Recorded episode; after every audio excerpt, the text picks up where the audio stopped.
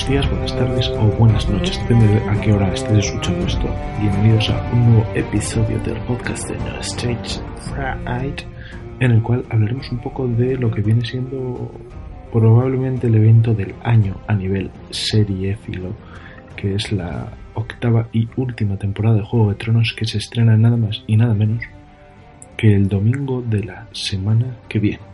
Bien, os contaré un poco los planes que tenemos desde aquí, desde el stage, de cara a esta última temporada y además hablaré ligeramente de lo que ha sido para mí a nivel personal el haber vuelto a ver la serie entre febrero y marzo, eh, haber visto lo que son las siete temporadas que están publicadas hasta el momento. Bien, empezaremos por esto último y la verdad que ha sido una experiencia bastante positiva porque yo empecé a ver Juego de Tronos en el 2011. De hecho, yo creo que enganché la serie cuando estaba, si no me equivoco, por el cuarto o el quinto episodio. Estaba buscando una serie para ver y había leído en alguna en alguna web eh, que se había estrenado una serie en HBO que era del estilo del Señor de los Anillos, que eso es la mítica que te sueltan para venderte algo, porque al final tiene tanto que ver con el Señor de los Anillos como Bambi y que está bastante bien. Pues mira, me enganché a verla y tal. Y de hecho, hoy 3 de abril, que es cuando estoy grabando esto, me salta en mi Facebook personal un recuerdo de con ganas de que empiece ya la segunda temporada de Juego de Tronos. Es decir, estamos hablando del 3 de abril del 2012.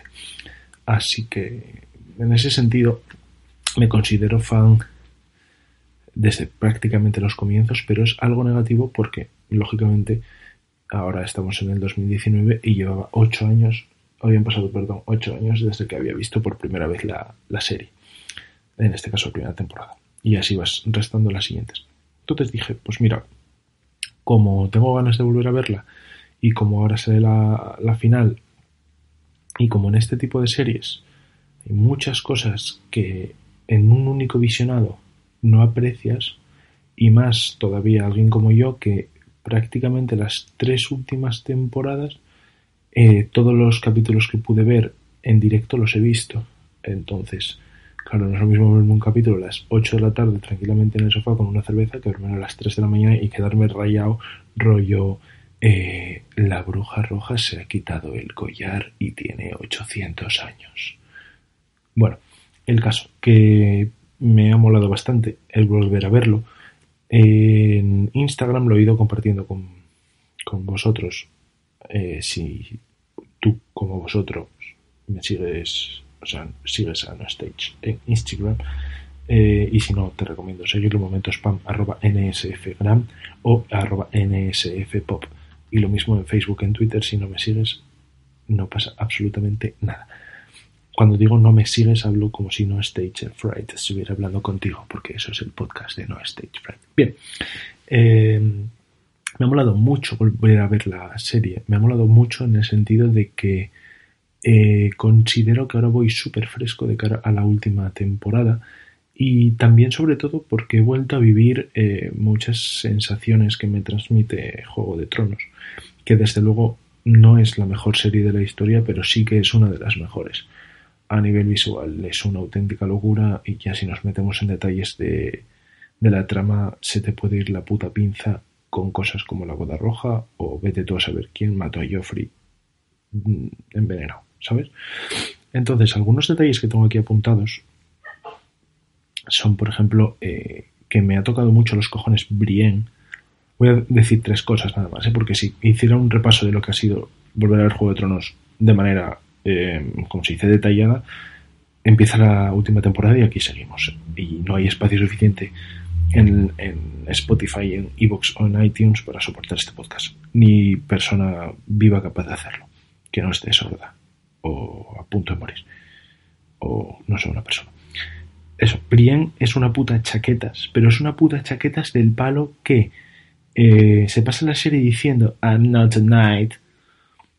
Eh, para que no me haya entendido mi inglés de Ponferrada, diciendo que no es un caballero eh, Tina Podrick, Podrick, que esa es broma made in, my house, que también me hace mucha gracia ahora que lo estoy diciendo en voz alta.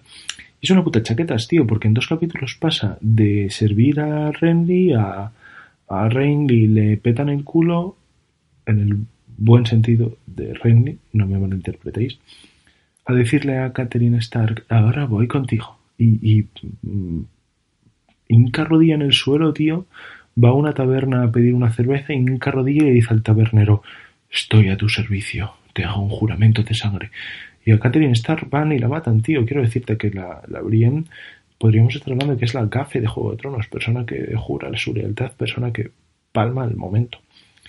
Tengo también apuntado, tío, que eh, ese, ese gracioso, porque igual hay mucha gente que, claro, que si no lo ha visto de manera seguida no, lo aprecia, ese gracioso cambio de actores que se produce en la temporada 4, donde actores como Tomen, eh, Dariana Harris, eh, la propia montaña o Mirsela cambian eh, de apariencia como si hubieran venido de Lluvia de Estrellas, el mítico programa de la televisión. Entonces, tío, bueno, pues sin más, en muchas series en las que los actores cambian de. Perdón, en la que los personajes cambian de actores, pero tampoco ha pasado nada, quiero decir. Mm, Tomen sigue siendo un puto inútil, cambie de actor una o 60 veces. Probablemente el personaje más inútil de todo Juego de Tronos. Y hablando de personajes, tengo claro mi personaje favorito, por si alguien le interesa. Y si no, pues mi madre va a escuchar esto, así que ella seguro que dirá, ay, mira qué hijo, qué hijo más majo tengo, hombre. Eh, Tyrion es el putísimo mejor personaje de esta serie.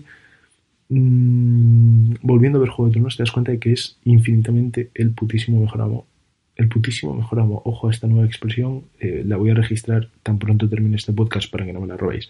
Es el mejor tío. Y después ha salido esta semana un artículo con... Eh, no sé cuántos eran, no me acuerdo exactamente. Con los eh, capítulos que tienes que ver, que los recomienda un guionista de Juego de Tronos para refrescarte cara al final. Pues mira, yo llevamos mucho tiempo diciéndolo desde No Stage, tío, que hay que ver la serie entera y si no, pues te ves la octava y cuando acabes, pues te vuelves a ver todo. Porque, sinceramente, son series que merecen la pena. No estamos hablando de mierdas como Stranger Things o por 13 razones. ¿Sabes lo que te digo? Son series buenas, que hay que verlas. Por ejemplo, como yo recomiendo también, pues verte Breaking Bad dos veces, porque la ves con otros ojos la segunda vez, o incluso Perdidos, ¿sabes? Y series del palo, pues queda muy bien a nivel de cabeza el verlas por segunda vez como con las buenas películas, para que nos entendamos. Eh, gracias por ese WhatsApp inesperado.